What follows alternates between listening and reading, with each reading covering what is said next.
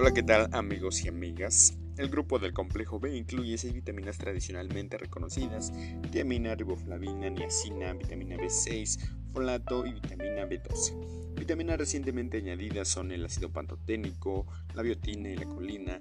Algunas enfermedades incluidas el beriberi y la pelagra se asocian con deficiencias de una sola vitamina B.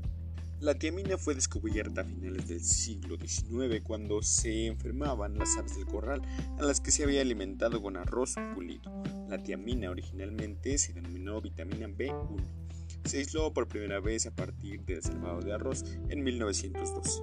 El cuerpo humano contiene alrededor de unos 30 miligramos de tiamina, de la cual cerca de la mitad se localiza en los músculos esqueléticos, pero el hígado, el corazón, los riñones y el cerebro también exhiben concentraciones relativamente elevadas.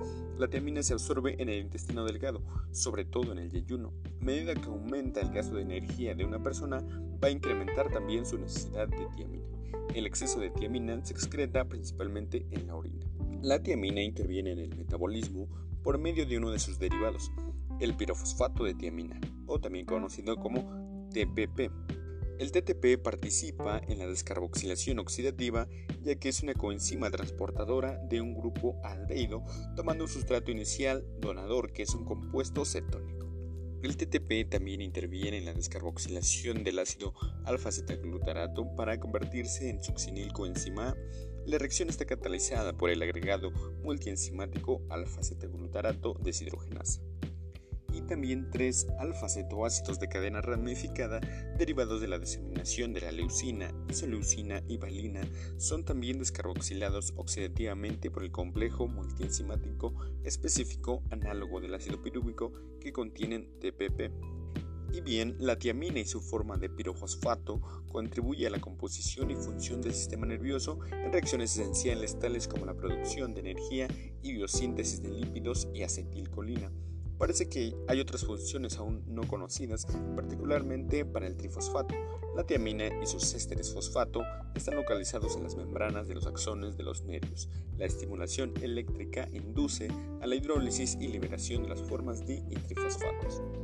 Los alimentos con mayor contenido en tiamina son los cereales enteros, carnes de cerdo magra, corazón y riñón, también el hígado, la levadura es un alimento con un buen contenido de tiamina, las nueces y los huevos son unas buenas fuentes de vitamina.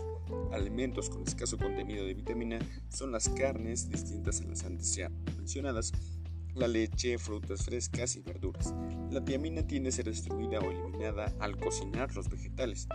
Al moler los granos de los cereales, elimina también la tiamina por la extracción de la cáscara. Por tanto, la harina de trigo es una fuente inadecuada de tiamina mientras que el pan blanco elaborado con harina enriquecida con tiamina es una fuente importante. Los pescados crudos y los tejidos de animales contienen tiaminasas que pueden reducir el contenido de tiamina en la dieta. La ingesta diaria recomendada es de 1.1 a 1.3 miligramos por día. El aire y el calor destruyen la concentración de tiamina, sobre todo en presencia de alcalis. Es por esta razón que añadir bicarbonato de sodio a las verduras verdes para avivar su color o a los frijoles secos para suavizarlos desactiva el contenido de tiamina. Así también una enzima presente en el pescado crudo, la tiaminasa, como antes mencionaba, destruye hasta 50% de la tiamina, pero la cocción inhibe dicha enzima. Los ácidos tánico y cafeico que se encuentran en el café, té, moras azules, groselas negras, colecitas de Bruselas y col morada también son antagonistas de la tiamina, pero sus acciones pueden prevenirse mediante el uso de vitamina C y ácido cítrico.